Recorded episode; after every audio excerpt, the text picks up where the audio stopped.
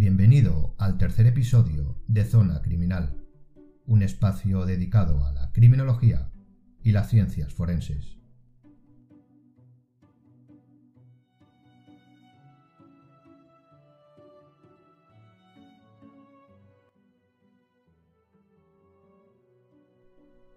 En este podcast vamos a adentrarnos en tres conceptos fundamentales para comprender la criminología actual. Hoy hablaremos sobre las clases, las escuelas y las direcciones de la ciencia criminológica. Si tuviéramos que llevar a cabo un pequeño resumen sobre estos tres conceptos, diríamos que las clases son las particularidades teóricas que preceden a la aplicación práctica. Las escuelas, distintos puntos de vista o finalidades dentro de esta pragmática en este caso, en el primer podcast, ya vimos algunas, sobre todo centrándonos en sus autores más relevantes. Y por último, las direcciones serían las aplicaciones doctrinales que se han dado las escuelas de pensamiento. Estos tres conceptos los analizaremos de manera evolutiva y veremos cómo todos, desde el principio, han seguido y siguen una lógica histórico-científica realmente coherente. Bienvenido a Zona Criminal.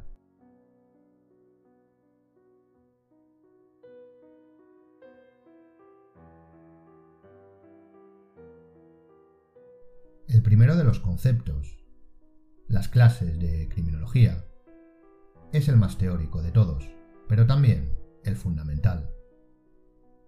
Aunque actualmente estamos viviendo una época en la que en todas las ciencias, técnicas y conocimientos la teoría está siendo denostada, apartada y relegada a favor de la práctica, esto es simplemente una aberración. La práctica nace de la teoría, de hecho no es más que la materialización de esta. Y sí, aunque puede resultar ciertamente más difícil y costoso el primero aprender y después desarrollar un fundamento teórico, no hay otra manera, porque en caso contrario, no solo no tendremos conocimientos, sino que nuestra aplicación práctica será desastrosa. ¿Se imagina un médico que comienza a operar desde su primer día, sin conocer los órganos, músculos o huesos? ¿O un ingeniero que en la facultad diseñe un puente por el que pasarán miles de personas, sin tener ni idea teórica de estructuras? ¿O un estudiante de química al que le dejen a su disposición todo el laboratorio y le digan, ala, practique? ¿Verdad que no? Pues eso. Antes de la práctica, hay que desarrollar y estudiar la teoría del conocimiento.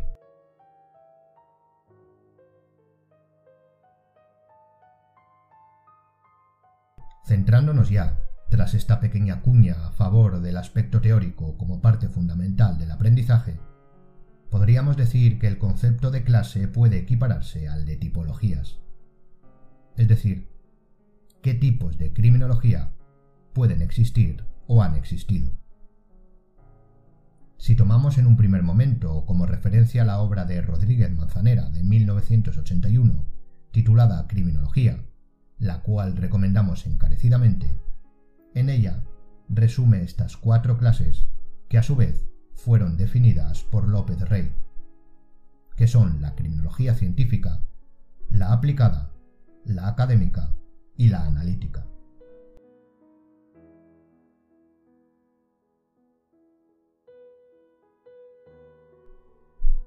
La criminología científica es definida como el conjunto de conocimientos, teorías, resultados y métodos que se refieren a la criminalidad como fenómeno individual y social, al delincuente, a la víctima, a la sociedad en parte y en cierta medida al sistema penal. Por su parte, la criminología aplicada estaría constituida por las aportaciones de la criminología científica y los hallazgos empíricos. En tercer lugar, la criminología académica, cuya finalidad es la diseminación del conocimiento criminológico general. Y por último, la criminología analítica, que tiene como objetivo determinar si las otras criminologías cumplen su cometido. Estas cuatro clases de criminología son, incluso a día de hoy, las que con más frecuencia se enseñan en las facultades. pero debemos tener en cuenta varias premisas con el fin, al menos, de podernos plantear una reestructuración, ya que, en primer lugar, esta categorización proviene de los años 70, más concretamente de la publicación del libro de López Rey en 1973, y en segundo lugar, a pesar de que aquí hemos expuesto de manera somera la definición o finalidad de las cuatro clases, en todas ellas se basa o su conocimiento o su aplicación en la esfera directa del derecho penal, lo cual es completamente normal. Debemos tener en cuenta que a pesar de todo, la criminología como conocimiento metodológico, científico, ergoempírico, es reciente y las vinculaciones más estrechas siempre han venido del derecho penal, sin perjuicio de que cada autor la haya intentado acercar a su conocimiento, Lombroso con la antropología, Ferri con la sociología, etc. Y por último, la evolución del propio conocimiento siempre intenta ser sintético en su difusión, pero empieza siendo cierta y conceptualmente enmarañado. Por ejemplo, podemos tener una tipología científica y otra analítica, pero por propia definición, la primera es empírica o busca el empirismo y la segunda busca validar la primera, lo cual, en términos metodológicos, sería un sinsentido, ya que el propio proceso de validar empíricamente un conocimiento, en la criminología científica, ya haría la función de la tipología analítica. No obstante, estas divisiones tienen por supuesto sus matices, y volvemos a repetir, son correctas tanto en su definición formal como división, ya que cada una de ellas cumple una función por sí sola y con respecto a las demás. Pero también es verdad que en una concepción más estructurada respecto a las clases de criminología, y teniendo en cuenta que de manera separada existen las especialidades de esta y las escuelas, que veremos a continuación, pensamos que de manera general, y no descartando las ya vistas, sino aunándolas de manera lógica y razonada, podemos dividir la criminología en solo dos grandes clases, la criminología académica y la criminología aplicada. Esta división no es aleatoria y se basa en la segmentación que suele hacerse en toda ciencia, sobre todo en las exactas. Si nos fijamos, por ejemplo, en la física, vemos que existe una división entre física teórica y física experimental. De hecho, si nos fijamos en cualquier tipo de conocimiento, este suele dividirse en trabajo teórico y trabajo de campo. Hay algunos conocimientos que prevalecen en el acervo popular como puramente teóricos, como la matemática o incluso la filosofía, o puramente prácticos como la antropología. Pensamos que los antropólogos se pasan el día conviviendo con tribus perdidas, pero esto obviamente no es así. Todas tienen una parte práctica y otra teórica, igual de importante que su contraria. Es obvio que cuanto mayor sea la generalización del concepto, también lo serán sus matices. Esto es, cuanto más engloba la tipología, la clase, más especificidad requiere su comprensión. Así que vayamos destripando estos matices. En primer lugar, tendríamos la criminología académica, que podríamos también denominar teórica, y que de las cuatro clases anteriormente vistas, en ella encajarían, obviamente, la científica, la académica y la analítica. En esta categorización estarían aquellos criminólogos que crean el conocimiento a partir de la objetividad y la metodología para concluir en el empirismo. Aquí los criminólogos deberían contar con una fuerte formación en metodología, es decir, en la puesta en marcha de experimentos, análisis de datos, etc., y con una clara orientación a la modelización y análisis. Su objetivo sería obtener conocimiento empírico, por tanto analítico y científico, para poder, a continuación, aplicarlo, dotando a otros ámbitos y profesionales de éste para implementarlo como herramienta de investigación, no académica, sino judicial y forense, por ejemplo. Por lo tanto, Aquí estaría ya la diseminación del conocimiento de la criminología académica antes vista. Por otro lado, estaría la criminología aplicada, Esta tendría menos ámbito de administración que la primera, que obviamente está abierta al estudio y comprobación de cualquier campo dentro de su especialidad criminológica. Básicamente, la criminología aplicada estaría orientada a la utilización de los conocimientos de la criminología académica a los objetivos del pragmatismo de las problemáticas que pueden generarse y que deben dar respuesta desde la criminología. Aquí estarían la investigación criminológica en todas sus vertientes, como la política criminal, los estudios de seguridad, la perfilación criminal, etc. Es decir, la aplicación del conocimiento teórico a problemáticas prácticas. Como vemos, esta categorización tiene multitud de componentes específicos. La criminología académica estudiará desde la mejor metodología para aplicar en el estudio de la predicción de delitos con unas características definidas, hasta el estudio a aplicar en una perfilación criminal, para que después criminólogos de campo puedan utilizar ese conocimiento en la aplicación urbanística para la reducción de la criminalidad en una ciudad o en una investigación de un criminal serial, por ejemplo.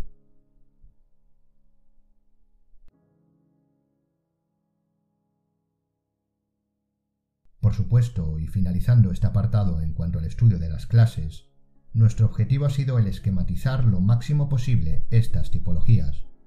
Y claro está, las clases vistas son tan válidas en su cuarteto como en su dualidad.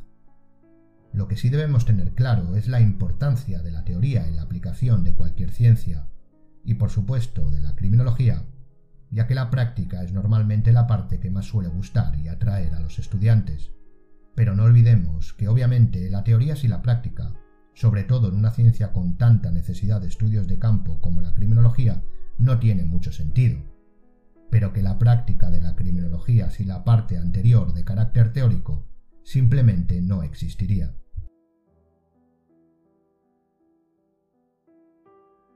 Centrándonos ahora en el siguiente concepto, en las escuelas, y tomando la definición que mejor ilustra el término académico, la RAI las define como las doctrinas, principios y sistemas de un autor o conjunto de autores. Es decir, la creación de un sistema de pensamiento que indica la dirección de estudio, análisis y práctica en la materia de conocimiento. Cuando hablamos de escuelas de pensamiento, debemos introducir un concepto que indefectiblemente está unido siempre a este, y es la concepción de la dirección de la escuela. Debemos entender que la escuela es una idea de confinamiento de doctrinas, paradigmas y autores, y la dirección es el criterio que indica cómo llevar a cabo el estudio, el análisis, es decir, en qué va a centrarse la escuela y cómo va a hallar su finalidad. En primer lugar, vamos a adentrarnos en las escuelas más importantes en la historia de la criminología. Aquí más de la mitad de ellas ya fueron nombradas en el primer podcast dedicado al contexto de la criminología.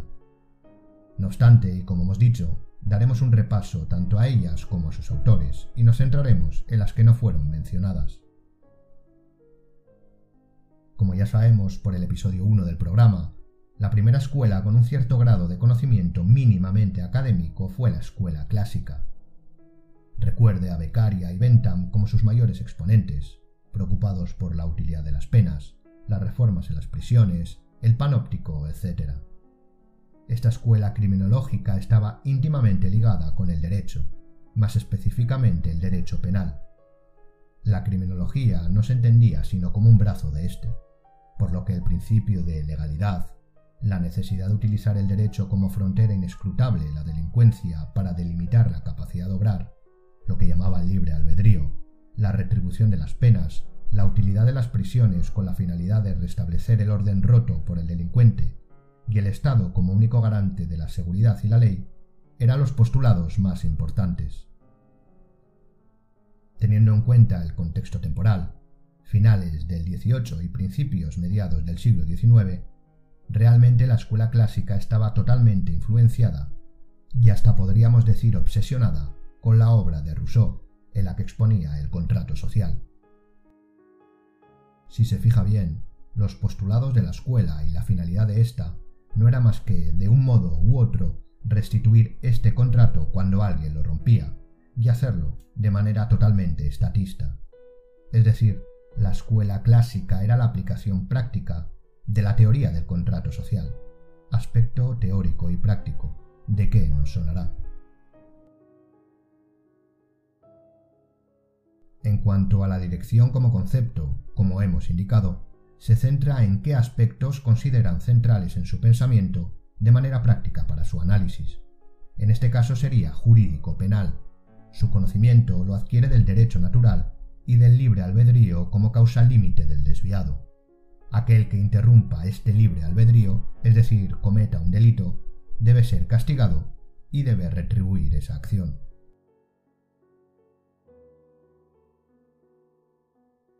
Tras la clásica nos encontramos con la escuela positivista, desde luego la más conocida, fue la primera que podríamos catalogar de escuela material, no como concepto filosófico, sino literal. Así como la escuela clásica fue, como todo comienzo, un culmen de ideas y autores que se iban adhiriendo, pero que se preocupaban de distintos temas sin tener una relación intelectual estrecha entre sí, la escuela positivista sí la tuvo, organizándose con el fin de establecer una metodología que prevaleciera por encima de las demás. Aquí encontramos a nuestros queridos Lombroso, Ferri y Garófalo, suficientemente nombrados ya en este podcast. Como vimos, esta escuela utilizó el determinismo como base para el estudio, sobre todo del delincuente. Se basó casi en exclusiva en los estudios antropológicos por parte de Lombroso y sociológicos por parte de Ferri, es decir, centraron al delincuente como fuente de su estudio, obviando, al menos de manera parcial, la correlación entre el crimen y el contexto, y se centraron en hallar tipos de delincuentes, famosas son las tipologías del hombroso, estudiadas a través de cadáveres y osamentas de delincuentes, para poder catalogarles e incluso adelantarse a sus acciones. A pesar, como dijimos, que gran parte de sus teorías, sobre todo antropológicas, están ampliamente superadas, es cierto que el tesón de los estudios de esta escuela, aproximando las ciencias naturales a la criminología, hizo que el salto, sobre todo en el estudio del parámetro del victimario, fuera de gigantes y en la buena dirección. Además, el final del siglo XIX fue una buena época para la transición de cualquier conocimiento hacia el empirismo. En cuanto a la dirección de esta escuela, es obviamente biológica y antropológica, aplicando sobre todo los conocimientos de ciencias de la salud al estudio del victimario, aunque sobre todo Ferry ya comenzaba a otorgar cierta importancia al contexto.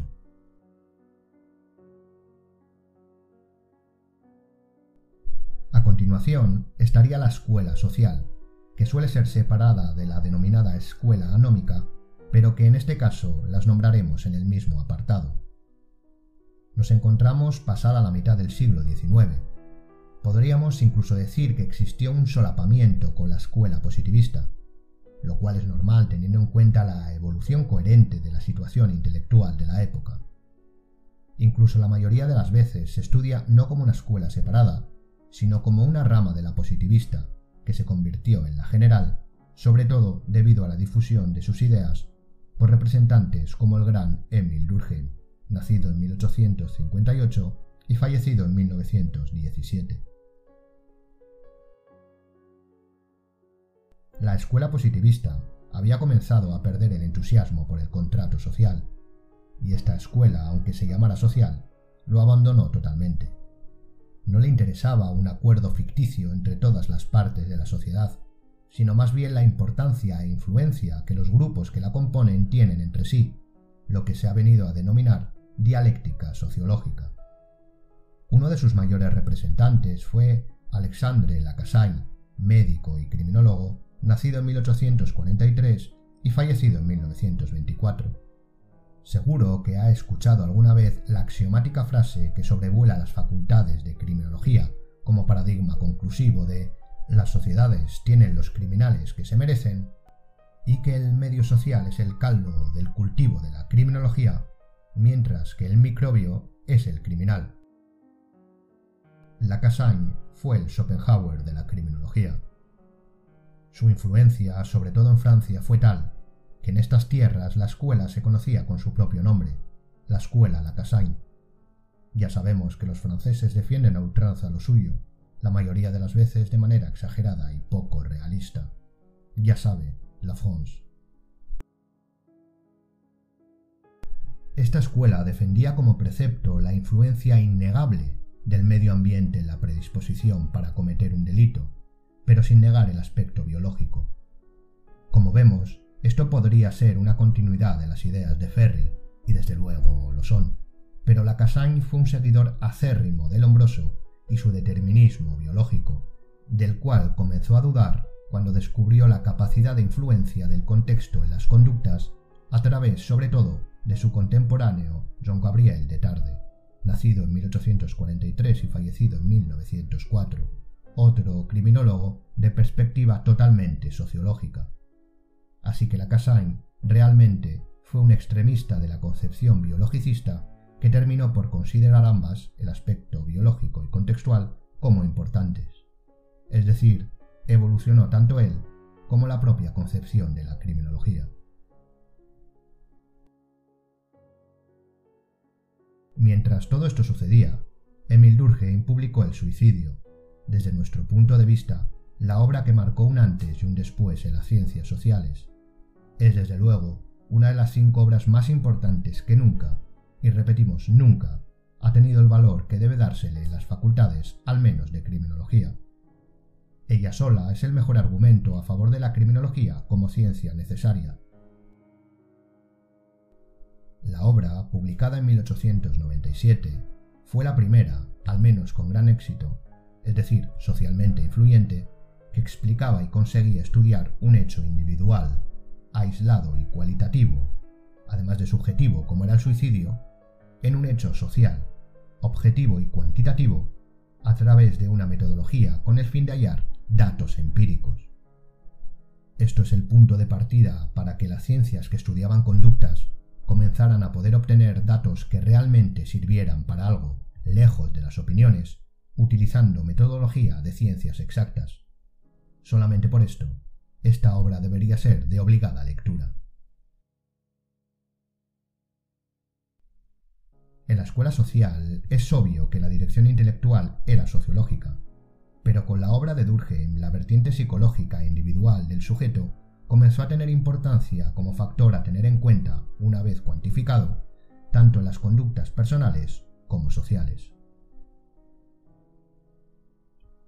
Uno de los conceptos explicados en la obra de Durkheim que es de vital importancia es la anomia. Este no es más que una explicación de ciertos comportamientos que en un primer momento podrían ser contradictorios. Por ejemplo, en el estudio del suicidio, de manera prejuiciosa se pensaría, y se pensó, que en los países más pobres la tasa sería mayor que en los países más ricos, obviamente guardando las proporciones de habitantes, etc. Pero no fue así. Una de las posibles explicaciones podía provenir de la dificultad que tienen las sociedades más avanzadas de poder alcanzar sus metas. Es decir, cuando un sujeto nacía en una sociedad avanzada, desde el primer día su propio entorno ya le exigía unos mínimos a alcanzar. Deberás estudiar, deberás trabajar de esto o aquello, deberás conseguir X Y, etc. Pero por un lado, estos aspectos puramente individuales, aunque extendidos a toda la sociedad, no siempre se conseguían, y por otro, podía existir, debido a los rápidos avances que sufrían estas sociedades, una imposibilidad social por parte de su estructura, tanto estatal como contextual, de proveer a los sujetos de lo necesario no solo para vivir, sino para alcanzar esas metas que nunca acababan. En cambio, en los países más pobres, las metas de un sujeto, desde que nacía, estaban claras. Si lo hacía en el seno de una familia de agricultores, ese sería su destino, y probablemente la comida y lo necesario para la supervivencia, aunque escaso, no faltaría. Esta incapacidad de alcanzar las metas y la consiguiente frustración social y psicológica es la llamada anomia, y lo que provocaba, debido a esta incapacidad, era más suicidios en las sociedades ricas que pobres, ya que en estas últimas siempre se alcanzaban las metas y además, en aquellos tiempos era prácticamente imposible no como ahora debido a la capacidad de conocer aspectos globales mediante la tecnología, comparar los estilos de vida. Cuando un sujeto nacía en un país pobre, lo hacía aunque no existiera el concepto en una sociedad con estructura de castas, sin posibilidad de cambiar a lo largo de su vida. No tenía preocupaciones por alcanzar una meta en la casta superior, por ejemplo. En cambio, en una sociedad rica, en una sociedad avanzada, cada sujeto que nacía lo hacía no en una casta, sino en una clase social, en donde sí existe la posibilidad de cambiar.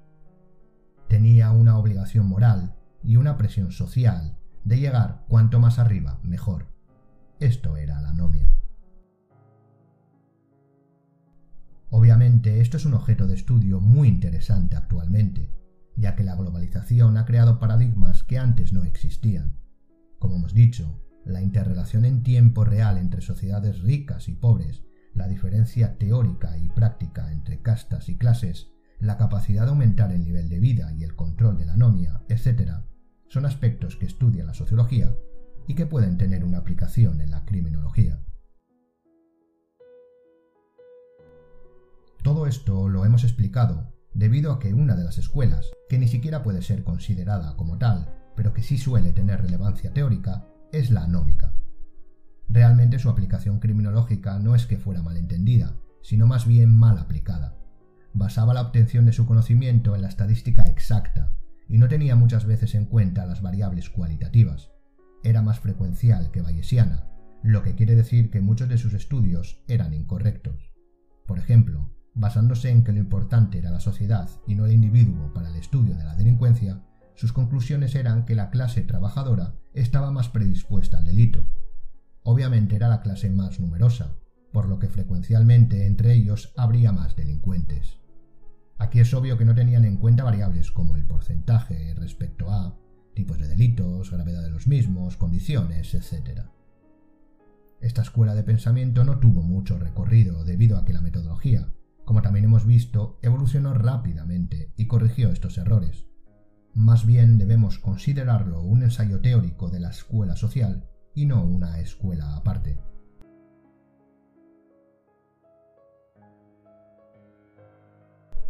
Por último nos posicionamos en la mitad del siglo XX, con la escuela ecológica, cuyo mayor exponente son nuestras queridas y ya analizadas escuelas de pensamiento occidentales, específicamente la Escuela de Chicago. Debido a que ya le dedicamos un buen trozo de podcast en el primer episodio, simplemente recordar que estas escuelas fueron las que consiguieron implementar la metodología empírica de manera definitiva en el estudio de las ciencias sociales, incluyendo, por supuesto, la criminología. Dentro de la Escuela de Chicago, un autor que no citamos anteriormente y que fue al que podemos definir como el mayor aportador de conocimiento criminológico a través del método científico fue Robert Park, nacido en 1864 y fallecido en 1944, que estudió cuáles eran los factores ambientales que podían determinar la conducta desviada. En esta escuela, la dirección más importante era la sociológica, centrada en la estadística, y la psicológica, centrada en su especialidad social.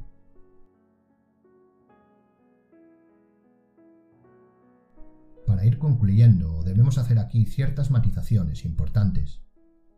A pesar de que hemos atribuido de manera separada las direcciones de su pensamiento a cada escuela, el hermetismo no fue tal.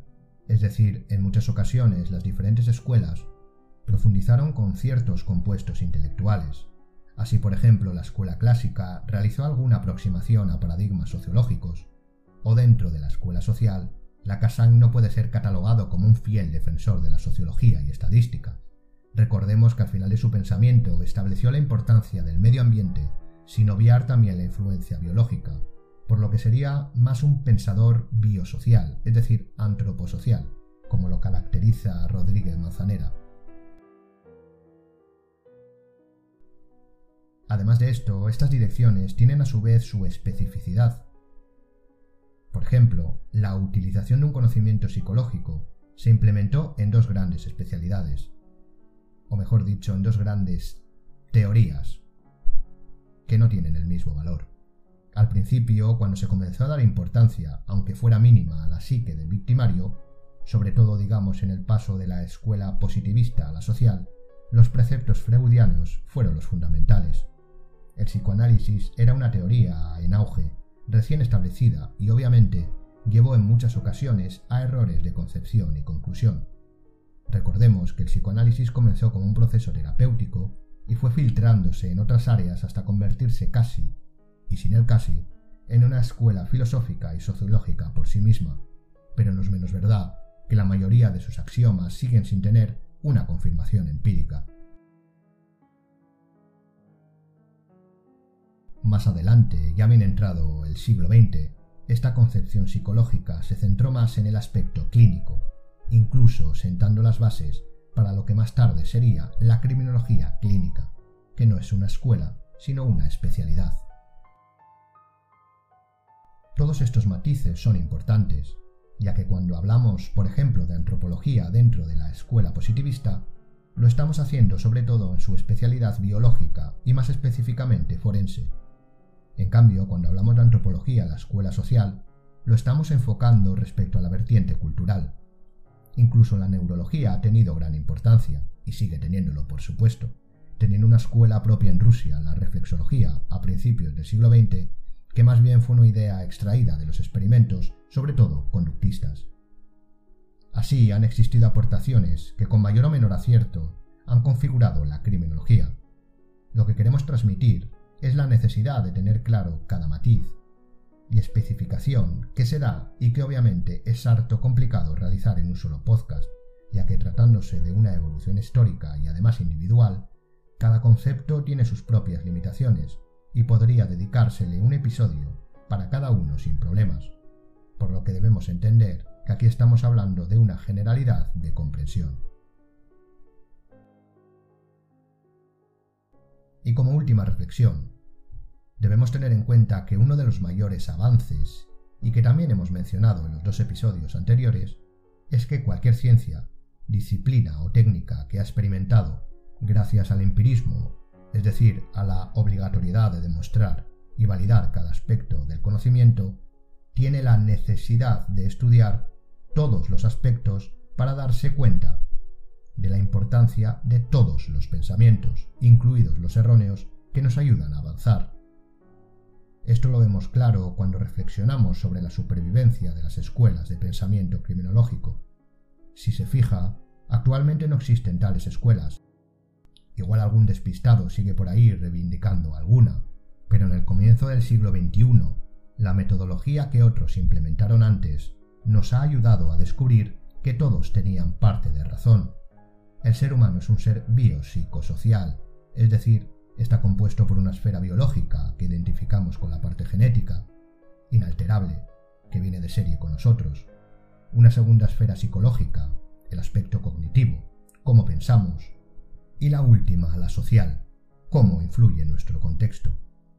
Pero, aunque ahora pueda parecernos algo claro, ha pasado, podríamos decir, un siglo largo, muy largo, solo para darnos cuenta de que esto es realmente así.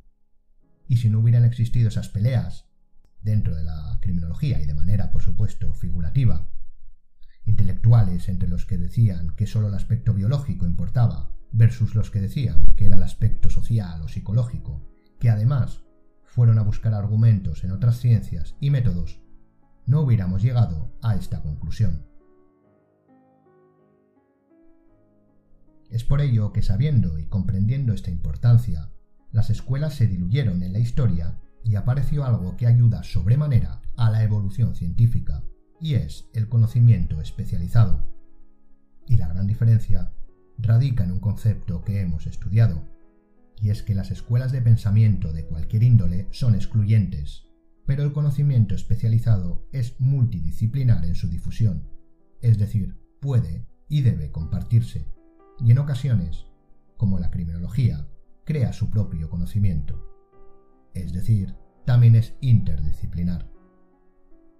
Y esto es importante porque una vez conocido este aspecto, que la conducta de un sujeto, incluyendo la criminal, influye en estos tres conceptos, el biológico, psicológico y social, el estudio de estos será la clave para la prevención del delito. Recordemos que este es el principal objetivo de la criminología. Pero esto es únicamente el marco de comprensión de la conducta. el conocer cómo funciona o qué factores influyen en la misma. Pero centrándonos específicamente en los factores criminógenos. Al estudiar estos factores, ¿podremos llevar a cabo una prevención u obtener una explicación sobre la teoría del delito? La respuesta es que sí, pero no es tan fácil, porque a la pregunta ¿qué factores son los que influyen en la conducta humana, o más específicamente en la criminal? Podemos decir sin miedo a equivocarnos que son los factores biopsicosociales. Hasta aquí bien. Pero, ¿influyen de la misma manera? Es decir, cada sujeto, incluyendo a los delincuentes, está formado por un 33,3 periódico por ciento de factor biológico, psicológico y social? Obviamente no. Entonces, ¿cuál influye más que los otros? ¿En qué proporción? Como criminólogo, ¿cómo consigo saber, de manera empírica, sobre qué factor incidir si su influencia cambia en cada sujeto? Pues bien, para estas preguntas y muchas más está la criminología, hallando de manera teórica las respuestas gracias a la especialización del conocimiento que nos aportará luz sobre cada aspecto, así como el método para obtener información general a partir de datos individuales, es decir, la aplicación de la metodología, la capacidad de inferenciar el conocimiento, etc. Por eso, a día de hoy no existen las escuelas como tal, sino el conocimiento especializado que no solo se comparte, sino que se crea muchas veces en conjunto y que ayuda a avanzar a pasos de gigantes. Y además, asienta dentro de la propia ciencia especialidades de esta, en nuestro caso criminológicas, pero estas ya las dejamos para otro podcast.